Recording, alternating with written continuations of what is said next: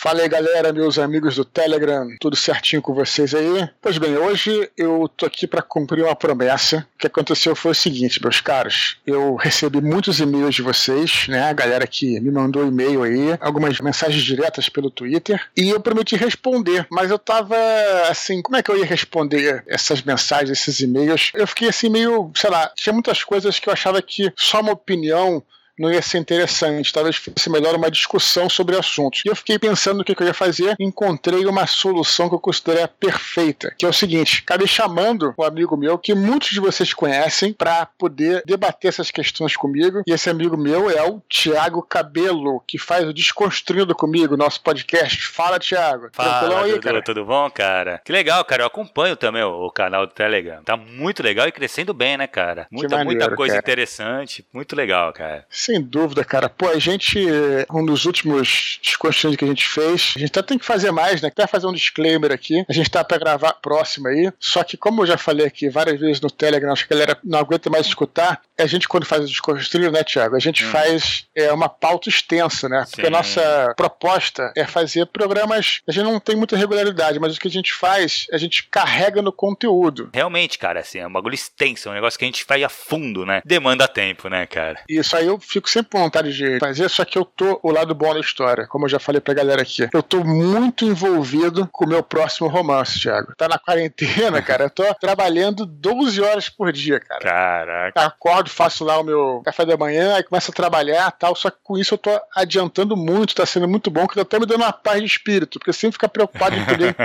que eu vou entregar na, na hora tal. Eu tô conseguindo adiantar muito está sendo muito bom para mim. Em contrapartida, eu tô sem tempo para fazer outras coisas. Então eu tô me dedicando aí a fazer esses áudiozinhos aqui no Telegram, que aí não requer necessariamente de preparar uma pauta nem nada, e trabalhando no livro. Então, só para deixar isso bem claro. Mas voltaremos em breve com o Desconstruído, sim, né, sim? Temos duas pautas, né, já meio que pensadas assim, mas a gente vai demorar um pouquinho mais ainda. E eu acho que tem que aproveitar, cara, essa empolgação aí pra tu acelerar o livro logo, pra sair logo pra gente poder ler, né, cara? Maneiro, cara. Olha só. E aí, os últimos que a gente fez foram um dos podcasts que eu mais gostei de fazer, que a gente analisou alguns textos literários, sim, né? Sim. Da galera. Eu achei muito bacana porque foi assim, rolou aquele. Eu falo muito aqui a questão do conflito, né? Quando tem dois personagens que tem. Não quer dizer que eles sejam opostos, mas eles podem se complementar. Eu acho que ali, até modéstia parte falando, a gente se complementou, porque eu vim com uma experiência mais prática de escrever. E você, como é, faz letras e é um, um leitor e, e, trabalha com isso, né, cara? Uhum é, você veio com uma experiência mais técnica, vamos dizer assim, né? É, então, mais teórica, né? É, a teoria literária é um campo de estudo, né, cara, que eu me dedico bastante, assim, que é uma coisa que eu gosto bastante. Então, justamente por isso, não tinha ninguém melhor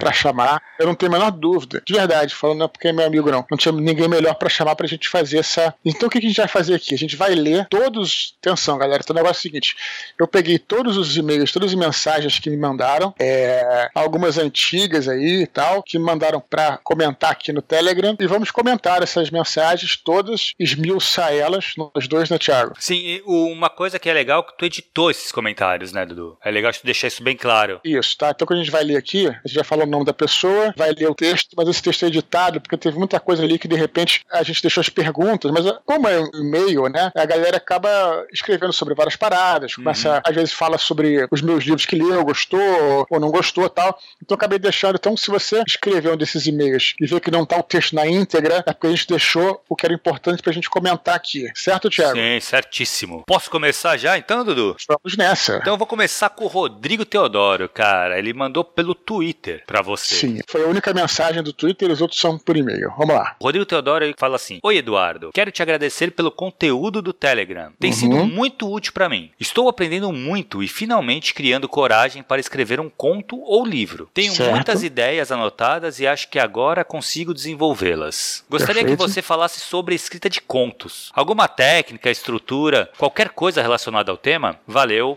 um abraço. Perfeito. Olha, é, eu até comentei algumas vezes aqui que eu acabo que eu entendo um pouquinho mais de romance. Parece que a escrita de contos é uma coisa bem específica. Eu já escrevi alguns contos, né? E posso dar minha opinião aqui, mas eu não acho que eu possa também dar nenhum conselho. Posso dar minha opinião. Tiago, antes, Tiago, você hum. tem algo a acrescentar Cara, sobre vou isso? Te falar uma coisa. Primeiro, assim, eu acho que é legal esse, essa pergunta e como o, o teu Telegram ele tem, tá bem focado pra parte de literatura, né? De algumas coisas de é, RPG cara, e tal, mas é muito legal, cara, porque falta conteúdo disso na internet, conteúdo sério disso, né? Então isso eu acho muito legal. Mas pro conto que o Rodrigo comentou, cara, tem uhum. uma coisa que eu acho que é essencial para conto, que funciona tanto para conto como para curtas metragens. Tu tem que ter pouca introdução, vai direto ao ponto, uhum. entendeu? Como a tua narrativa ela é pequena, é reduzida, então assim, são uhum. poucos personagens, isso são características de conto, né? São poucos uhum. personagens, é um, dois, três personagens no máximo, com importância, e assim, vai direto ao ponto, cara. Apresenta o conflito logo. O teu leitor já tem que uhum. cair no conflito, entendeu?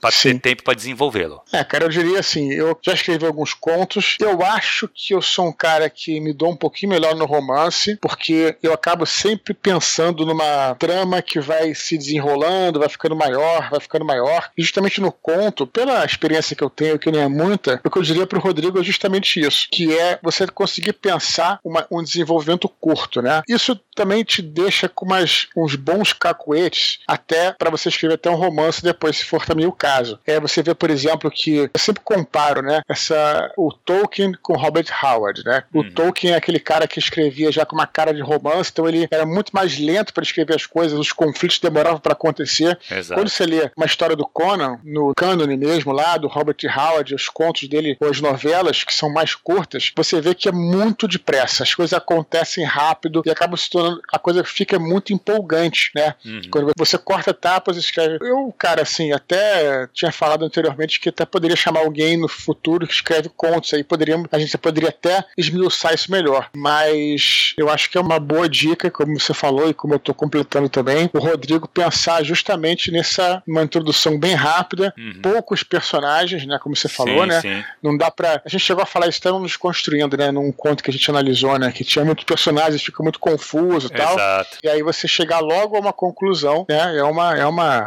é, é uma, uma das características do conto, né, cara? São poucos personagens, bem focado. É como se você tivesse uma. É, não é uma grande ocular, né? É, é, bem uhum. fechada, assim. Uma coisa tem que ser bem. É um recorte de um todo o conto. Então, assim, tem que ser muito no, na, na mira ali, no, no, no, ponto. Eu acho, cara, a gente fala muito de contistas, né, cara? Eu acho que tem contistas fabulosos. A gente perdeu um grande contista brasileiro há pouco tempo, o Rubem Fonseca, até que tu gravou com o Telegram por, com, com, o Caldela, né? Sim, cara, sim, então, sim. Cara, é um, era um contista de mão cheia, cara. E tu vê como é engraçado. Eu não acho que ele. A parte de romance dele eu já não acho tão boa. Porque ele é um cara que ele vai direto ao ponto, sabe? Então eu, eu acho que sim, quer aprender conto, tem isso também. O que é legal, uma boa dica, lê contistas bons. Lê Rubem Fonseca. O Rubem Fonseca que ele não consegue, não sei, não sei a palavra é essa, mas ele não consegue muito enrolar, né, cara? Exato, também, não é a característica forma, dele. Eu até falei quando eu gravei esse áudio com o Caldela, com o Leonel, que demora que ele chega num que seria mais ou menos o clímax do livro, que é quando tem o suicídio de Getúlio Vargas, né? Uhum. E aí ele mata o cara, assim, ele, é, ele não enrola muito pra matar, ele vai lá é, e mata o cara, é, ele, ele, coloca uma, um parágrafo lá e pronto, entendeu? É, isso, agosto, até, né? isso eu achei legal, é, é verdade, é agosto, tô viajando aqui. Mas é, é até legal porque também desmistifica um pouco, às vezes você fica, caraca, tem que ser aquele momento espetacular e tal, e de fato você tem que trabalhar para ser o melhor possível. Sim. Mas ele parece que não se preocupa, ele vai lá e escreve, né? Ele, exato, exato. É, então, realmente, era um excelente contista mesmo, né? E, enfim, já falamos do Rubem Fonseca aqui.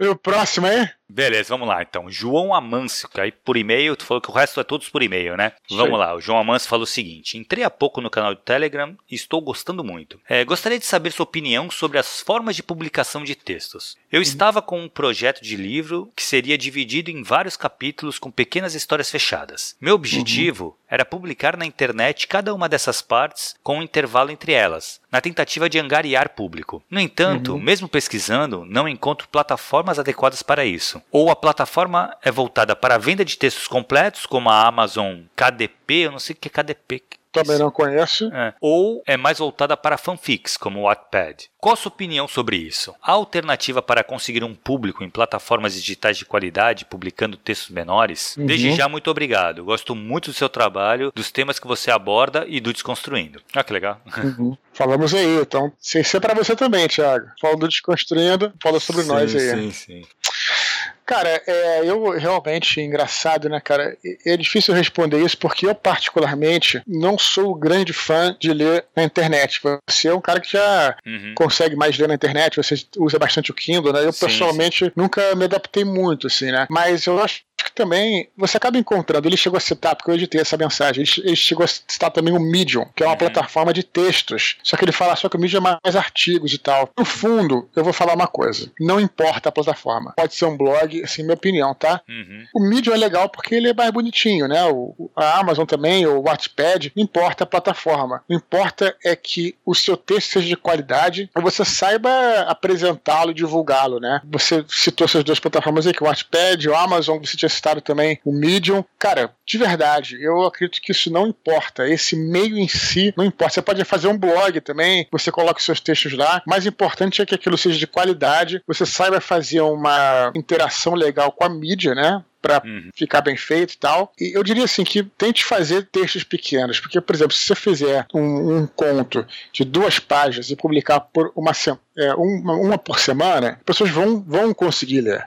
Né? Uhum. De repente fazer uma coisa muito extensa, talvez precisar de outra plataforma. Então, minha opinião é essa. Nesse caso, eu acho que o texto é importante, o meio não é tanto para isso. Pelo menos essa é a minha opinião. É, Tiago, o que cara, você acha? Eu acho exatamente isso. Eu acho que você jogando, publicando, é o que interessa. Uhum. Não interessa qual, qual, qual meio. O Wattpad pode ser uma boa. Na Amazon, se você conseguir colocar naquele Kindle Unlimited, é uma boa uhum. também. Tu pode botar de graça. É, uhum. De graça não, quem assina pode acessar. Cara, eu acho que não interessa o meio que você coloca, o, inter... o interessante são textos. É mesma coisa que o pessoal gosta de falar, pô, mas qual o melhor programa, o software para escrever? Cara, o melhor é o que você se adapta, não interessa, sabe? O que interessa é o texto, né? Tu, tu, tu, usa, tu usa um processador de texto básico, não é, Dudu? Isso, eu uso o que seria o, seria o Word, Word né? Só que do é, Mac, exato. né? É, então. Uhum. É isso, não uhum. tem. Tem, tem vários outros, tem, tem um que é o Scrivener, não sei, que a galera usa, mas assim, é indiferente. O que interessa no final é o texto. Se o texto for bom, cara, e a galera conseguir acessar esse texto, é importante também, assim, uma boa divulgação disso, né? Mas uhum. pode ser o uhum. Medium, pode ser o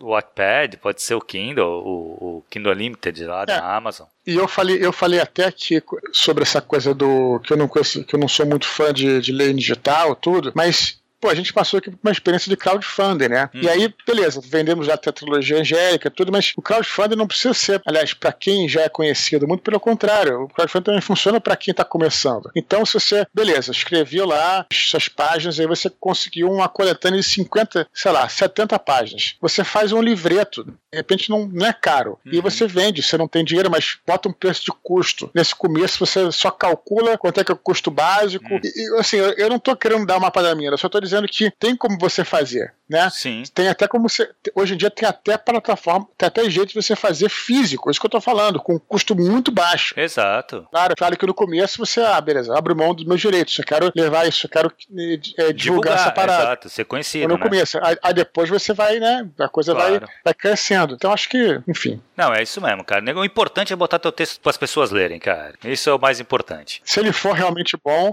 a galera vai ler. A gente até cita muito, né? Quando não. Existe também. Já ouvi pessoas falarem ao contrário, Thiago. Como é que era na época que não tinha internet? Como uhum. é que você uhum. fazia para botar os seus textos, sei que tal? Aí tinha, por exemplo, os famosos. Fanzine, né? Fanzines, né, cara? Que a galera fazia. É. E aí, essa turma de ficção cienncífica, os fanzines uhum. circulavam, né? Olha, eu me lembro, isso aí, talvez a galera nem, que esteja escutando nem era nascida ainda, olha que engraçado. Quando eu entrei, entrei pra faculdade, não tinha rede social, não existia isso. Então, era uma, tem uma palavra, palavra antiga, era uma coqueluche, Tiago, olha, no, no campus ali, ali na parte de baixo, os alunos que queriam expressar suas opiniões faziam jorna, jornaizinhos que eram sempre de duas páginas, de frente e verso. O jornal era uma folha 4, Sim. né? Aí, aí eles conseguiram, conseguiram diagramar de modo que, fica, que dava para ter informação. E era um por semana, então eles tinham muita coisa. Entrava texto, entrava brincadeira, entrava charge. Pô, o nego se virava, maluco. Claro, é, isso mesmo. E aí E aí, e aí eu vou te falar, eu tenho alguns até hoje aqui, sendo que tem coisas na internet que já subiram. Então, assim, cara, entendeu? É, lógico. Você se vira, né? Se vira, é né? Se cara? mostrar, exatamente. É cair no mundo, cara. Mostrar é. o teu texto. O que interessa, o mais importante é que o texto tá pronto para ser publicado. É isso que é o mais importante. E aí, qual a, qual a plataforma, como você vai jogar isso pro público acessar, aí, cara, eu acho que isso é meio indiferente. Uhum. Se for bom, vai, vai, vai virar, sabe? Perfect. Vamos que é o próximo, Thiago? Próximo é o Leandro Lima dos Santos. Ele fala assim: Bom dia, meu amigo. Espero que esteja tudo certo com você e sua família. Leandro é meu amigo lá, participando do Desconstruindo até, né? Ah, sim, sim, sim. Como você já fez indicações de livros, séries, filmes, poderia recomendar algum quadrinho? Abraços. Perfeito. Então, até alguns tu é leitor de quadrinho, né? Tu, tu, é, tu, é, leitor, não é? De... Sou, cara, sou leitor de quadrinho. Cara, eu já li muita coisa. Hoje em dia eu leio bastante, eu leio menos, né? Assim, eu, é, eu me lembro quando. Vamos falar de quadrinho agora, tão rapidinho aqui, uhum. e também até quero a tua opinião. Na minha terra infância, ali a turma da Mônica. Depois eu comecei a ler os quadrinhos, os gibizinhos. o que eu mais gostava foi o único que eu, eu lia no começo, que era o Homem-Aranha. Adorava o Homem-Aranha, cara. Me amarrava no Homem-Aranha. Depois com o X-Men, comecei a ler X-Men. Depois comecei a ficar um pouco de saco cheio de super-herói. E acabou que eu comecei a procurar. É, quando a Vertigo chegou no Brasil. A Vertigo era foda, cara. Pra quem, galera que deve conhecer o Constantine aí, pela, uhum. que é o Hellblazer, né? Tinha o Preacher e tal. Uhum tinha o Sandman e tal. O Sandman era uma revista separada, mas a, a, revista Vertigo geralmente vinha com várias histórias. Tinha algumas coisas do Constantine, enfim, tem várias histórias, e eram histórias que tinham tudo a ver com o universo que depois eu fui desenvolver, de anjos, de demônios, como você uhum, sabe, né? Sim, sim. Eu fiquei muito fã e depois comecei a ler bastante. Comecei, cara, teve uma época que saía pouca coisa da Vertigo no Brasil, eu comprava tudo que chegava na gibeteria. Tudo. Era muito fã. Cara, assim, olha, os melhores quadrinhos que eu já li. Vou botar assim o. Cara, vou dar algumas dicas aqui tá? Primeiro, assim, dá vertigo vários. Eu poderia recomendar o, o Hellblazer, que é o Constantine, Sim. mas para mim ainda é o melhor mesmo, porque tem um começo, meio e fim. E o Constantine tem várias histórias que estão separadas, né, Thiago? Sim, sim, sim. E tem uma outra série, que é a série do Preacher, uhum. que essa para mim é ainda melhor, particularmente. Até porque tem uma, é, é bem consistente, tem, um, tem uma, um arco de histórias que vai do início mesmo até o final, uhum. sabe? Recomendaria muito o, o, Preacher, o né? Que pra mim é. Tem, tem o Sandman, mas o Sandman, como eu tô falando, ele é de, é de altos e baixos, né? Tem, por exemplo, Estação das Brumas, que eu acho que é puta, a melhor coisa que, já foi, feita, é, é. que foi feita nesse sentido.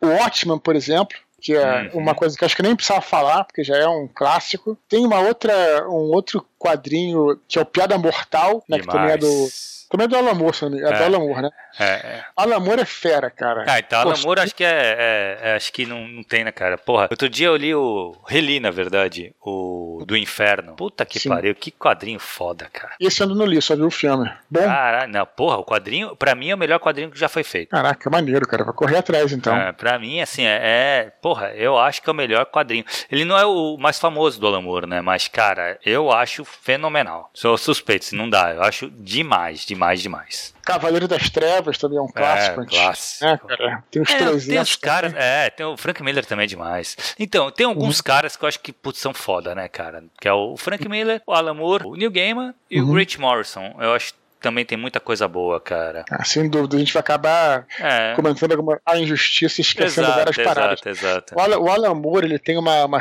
Tem até um. Dá pra, talvez até pra encontrar em sebo, eu não lembro agora o nome, mas tem uma coletânea que saiu no Brasil, que são várias histórias do Alan Moore, né? Várias. É, muitas delas são Lanterna Verde, que uhum. o Lanterna Verde Lanterna Verde estava para se aposentar, assim, estavam para botar de escanteio Lanterna Verde, e aí falaram, pô, dá pra esse cara qualquer aí que ele faz o que quiser. E o Alan Moore a criar histórias mirabolantes, no melhor sentido possível, com Lanterna Verde. Sabe que o Lanterna Verde tem um por sistema estelar, né? Um sim, por sistema planetário. É. um por galáxia, whatever, sei lá.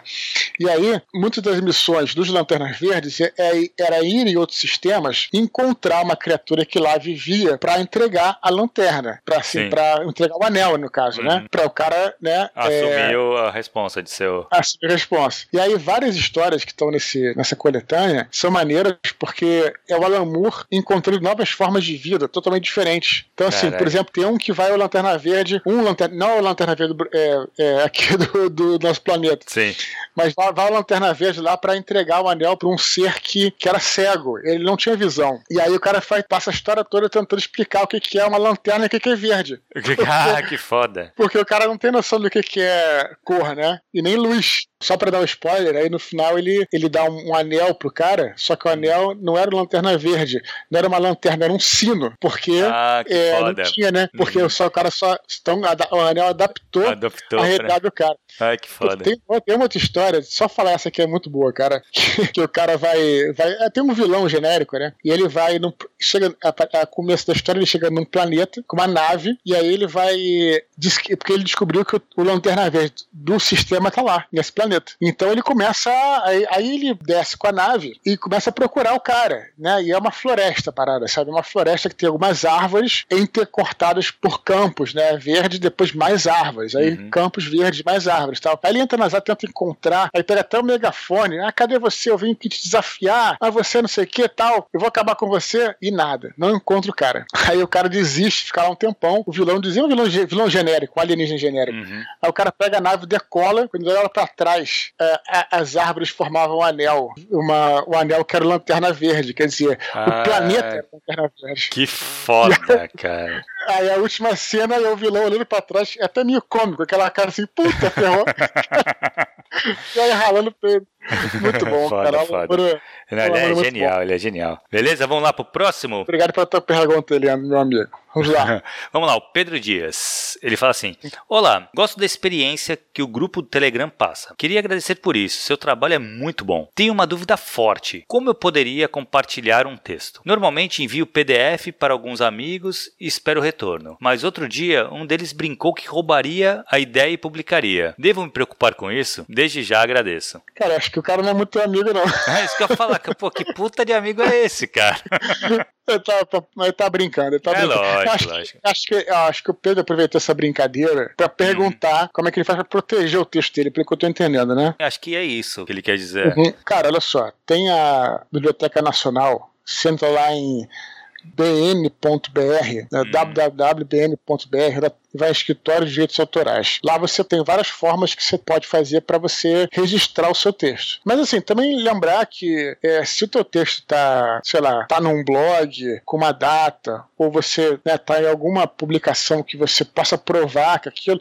Assim, eu sinceramente eu acho que eu não, não conheço nenhum caso. É, é, claro que lá fora tem muitos, né? Casos de plágio e tal, mas eu não acho que. Eu não lembro assim de nenhuma, nenhum caso aqui no Brasil assim mais grave nesse sentido. É. De todo modo, vamos deixar bem claro aqui as, a, a resposta técnica para o Pedro. Pedro, o melhor, né? Aliás, eu fiz até isso agora recentemente, Thiago, quando eu fui compartilhar esse meu, meu capítulo novo, né? Uhum. Justamente, né? Não acredito que ninguém vai pegar nem roubar aquilo, mas por via das dúvidas, eu fui lá na Biblioteca Nacional e registrei. Registrou. É, e aí você pode se informar no site bn.br, clique em escritório de direitos autorais. Tem gente que pergunta assim, pô, mas será que eu preciso também fazer o ISBN? Não, não precisa. Não. ISBN é o, é o cadastro da biblioteca lá americana. Tá? Uhum. Então, é só para você se, enfim, para você ter código de barra, coisas do tipo. Não é necessário. Se alguém tratar com você aqui no Brasil, você estando com a parada registrada na Biblioteca Nacional, você está tá protegido. Tá protegido, é. Eu acredito que assim, realmente, é um medo que, lógico, acho que todo criador, pessoa que cria algum texto, tem medo que roube essa ideia dele. Mas, cara, eu sinceramente, foi o que tu falou, eu nunca vi também um negócio mais pesado de que roubou a ideia e tal. É, é assim, foca no texto, cara. Foca, foca no, no, na produção, sabe? E lógico, uhum. ou faz isso, foi o que tu falou, é bem técnico mesmo. Eu, eu, eu não sei. Eu, sinceramente, se você vai passar, antes de você publicar, lógico que é ideal que você proteja, que você tenha os direitos autorais garantidos. Mas se você vai passar para os amigos, para leitor beta, tal, eu acho desnecessária essa preocupação, a não ser que você realmente, até porque assim, você vai ter como comprovar que você passou, você mandou um e-mail provavelmente com conteúdo pro cara. A não ser que você imprimiu e deu na mão dele, aí eu não sei. Mas se você tiver um e-mail, o cara usar isso, tu vai ter como comprovar num juízo, provavelmente, falar assim, ó, tá aqui, ó, o e-mail que eu enviei para ele. Tem dados. Deixa eu até tudo. falar. Eu, eu relendo aqui a, a mensagem dele, Thiago, deixa eu te falar uma coisa. Seguinte: ele deixa isso claro também. Essa, essa, essa, essa proteção é sobre o texto, né? Uhum. E ele diz aqui: mas outro dia um deles brincou que roubaria a ideia. A ideia é não tem como você. Claro. É verdade. Deixar isso bem claro. É, então, talvez seja. A gente acabou lendo por dois caminhos aqui. Uhum. Não existe propriedade sobre ideia. Né? Exatamente. Né? Então, se você, sei lá, se o cara, né, você pode até ter propriedade sobre o texto. Então, por exemplo, se tem um, um nome de um personagem que é registrado uhum. e tal, o cara não pode pegar isso. Mas uma ideia, eu tenho ideia de, sei lá, uma ideia específica. Cara, você não tem como controlar isso. O único é. jeito é você escrever. O único jeito de você controlar isso, então vou ser bem claro, é você escrever antes do cara e melhor do que o cara. Exato. Porque aí você né? É isso aí. É isso. Não, e outra coisa, é exatamente o que tu falou. A ideia não existe. Muitas, é, isso é uma dúvida que acho que a galera de direitos autorais trabalha muito com isso. Ah, eu quero eu quero guardar essa ideia que eu tive. Não dá, não dá. Você guarda texto, você guarda objeto, né? É o que todo mundo fala, você tem que criar uma obra para ela ter os teus direitos sobre aquela obra, não sobre a ideia uhum. dela. Isso aí não tem como você registrar. Você sabe, Thiago, eu já, já recebi algumas mensagens, alguns e-mails, mas até com carinho, nem foi nem nada de forma pesada, não. Mas alguém falando assim, se lamentando, falando, pô, mas eu tinha uma ideia de escrever sobre anjos e demônios do apocalipse e você já escreveu, né? eu sempre respondo, pô, cara, faz a sua versão, faz a Exato. maneira como você pensa, faz o seu próprio mundo e vai fundo, né? Então, realmente não tem, não tem jeito, né? Cara, cara eu não lembro quem mandou uma vez, que é o plágio por antecedência, uma coisa assim, que o cara pensou hum. no negócio, aí ele pô, tava começando a escrever um texto, um livro, alguma coisa. Eu acho que foi o Toreiro, cara, que falou isso. E aí, não sei o que tal. Uhum. Aí ele, pô, tava na, na livraria, pegou um livro, começou a ler e falou: Caraca, era exatamente sobre isso que eu tava escrevendo.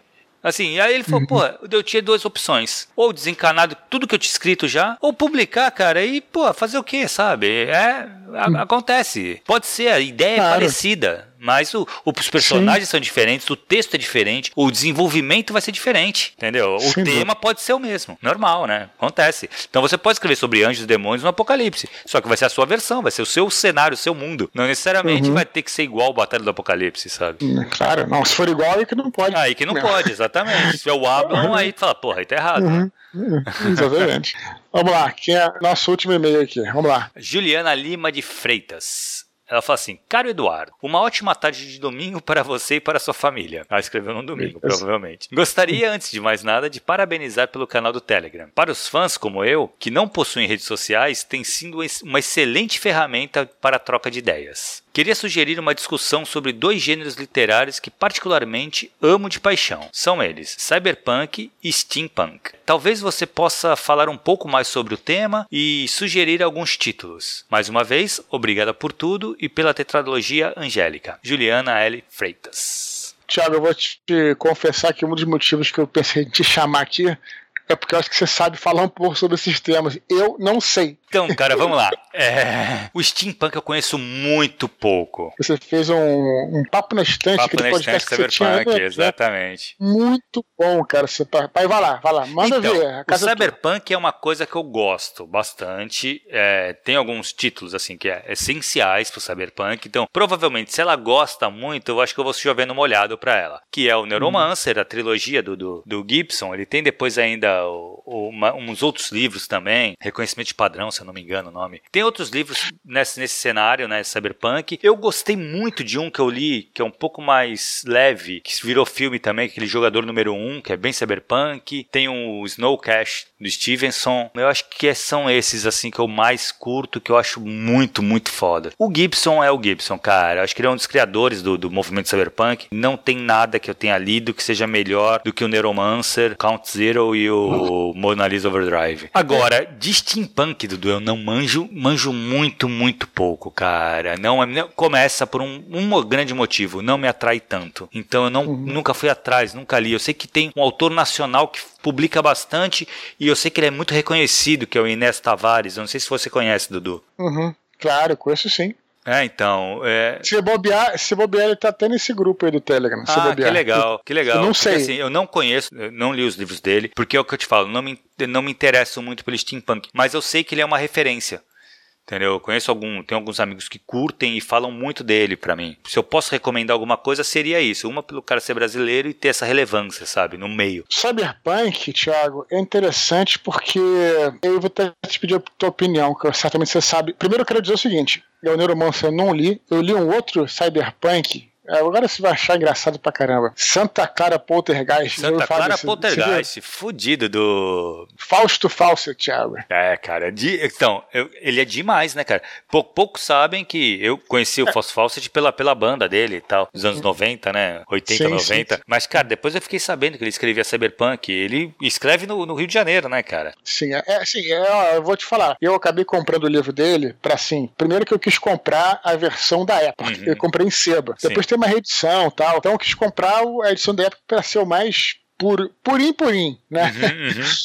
É, eu não sei nem se ele mexeu. Assim, é um livro bacana, mas assim, é um livro, eu vou ser sincero, assim, é difícil, tá? É, não é um livro fácil porque é, ele não tem uma coerência assim de enredo. De, olha, não estou falando que isso é coisa ruim, mas para mim foi difícil de acompanhar o enredo, né? Uhum. Agora o que é bacana do livro são as ideias. Tem muita ideia maluca que sabe que ele vai jogando e fala muito do Rio, tal, mas enfim, é num futuro, só que ele acho que se perde um pouco nos personagens assim, sabe? Mas Sim, é, pra... mas acho que é bem estilo dele também, né, cara? Não tem muito Sim, é, exatamente, caótico, né? é, caótico, é caótico, é caótico. É, é tudo muito confuso. E, e eu acho que é objetivo, ele tentou escrever desse jeito, então ele sim, cumpriu com o objetivo dele, sabe? É, eu, também, eu, eu, na verdade, o próprio Neuromancer, cara, não é um livro fácil também, não, tá? É, o enredo é mais fácil, mas tranquilo de você seguir, mas ele não é um livro fácil. Como as ideias são muito para frente, né, da época deles, então era ele é difícil de acompanhar um pouco às vezes, mas eu acho demais, assim, eu gosto demais da trilogia inteira do, do, do Gibson dessa dessa primeira trilogia, né, Neuromancer, o Count Zero e o Moonlight Overdrive. Ainda sobre Cyberpunk, Thiago, só uma coisa, você talvez possa falar melhor. Mas tem uma coisa do Cyberpunk que é complicado, você falou, teve poucos títulos, né, assim, não, não leu tanto, é. mas parece que eu, eu poderia dizer agora, te fazer uma pergunta com humildade, tá? A gente poderia dizer que o gênero caducou, cara? Então, Dudu, eu acho que assim, é, tem uma coisa que a galera do movimento fala muito, né? Ele não é que ele uhum. caducou, mas ele teve, ele teve período de validade mesmo. Então, assim, uhum. realmente, eu não consigo ver hoje uma coisa de cyberpunk, sabe? É, até, cara, engraçado, eu tava vendo outro dia o RPG Cyberpunk 2020. Cara, 2020 nós estamos agora, uhum. 2020. Sabe? Exatamente. Então, assim, ele é. Porque a, a estética do cyberpunk, ela é aquela estética do 1980 pensando o futuro, entendeu? Isso. É como se eu, 1980 é. pensando no futuro. Não tem mais lógica você falar da, da internet deles lá, do, do, eu esqueci o nome que eles chamam da internet, porque, porra, a nossa internet é muito BBS. mais avançada. É, BBS. É, que é muito mais BBS. avançada do que, do que eles, do que eles tinham, sabe? Então, assim, esse futuro já né? chegou. Runner é 2019, Exato, é isso aí, é isso aí. Blade Runner. Cara. Blade Runner é bem cyberpunk mesmo. Então, eu acho ah, que ele, assim, ele, é o cyberpunk, né? É. Ele é o é, tem o. Ghost do Shell também. É, exato. Então, assim, tem, tem algum. Eu acho que ficou datado mesmo. Porque a estética é aquela estética dos anos 80 pensando o futuro, olhando pro futuro, entendeu? É, aí, aí, aí se você tira essa estética. Você quebra você o movimento. Você tira a alma, exato. quebra o movimento. É isso aí. Trai o movimento. Trai o movimento. Só fala, só fala uma coisa do steampunk. Steampunk, então, temos cyberpunk, que é essa história da, de um futuro que é dominado por megacorporações, né? Sim, sim. Que é tudo superpopulação e né, é bem, acho que retrato cyberpunk é bem o Blade Runner mesmo. Exato. O steampunk seria uma ficção científica do século XIX é, então a galera chama de retrofu é, retrofuturismo, que a galera chama, né? Que é você pensar o passado com um futuro, só que movido a vapor, no caso do steampunk. Então a tecnologia é toda movida a vapor. É, Mas tem... existe uma tecnologia mais, mais avançada, né? Só Sim. que movida a vapor. Exato, hum. exato. Vai ter nave movida a vapor, entendeu? Vai ter tanque de guerra movido a vapor. Então, é, isso é o steampunk. Eu, na Sim. verdade, eu te falo, eu é. conheço bem pouco. Eu sei a teoria básica por trás do movimento, mas eu conheço bem pouco. Li pouca coisa. Tem o, existe uma, um jogo de RPG que tem um pouquinho a ver com isso. Não chega a ser steampunk porque tem magia. Que sim. é o Castelo Falkenstein, é, né? Exato, exato. Ele é bem, ele é bem mas, steampunk, sim.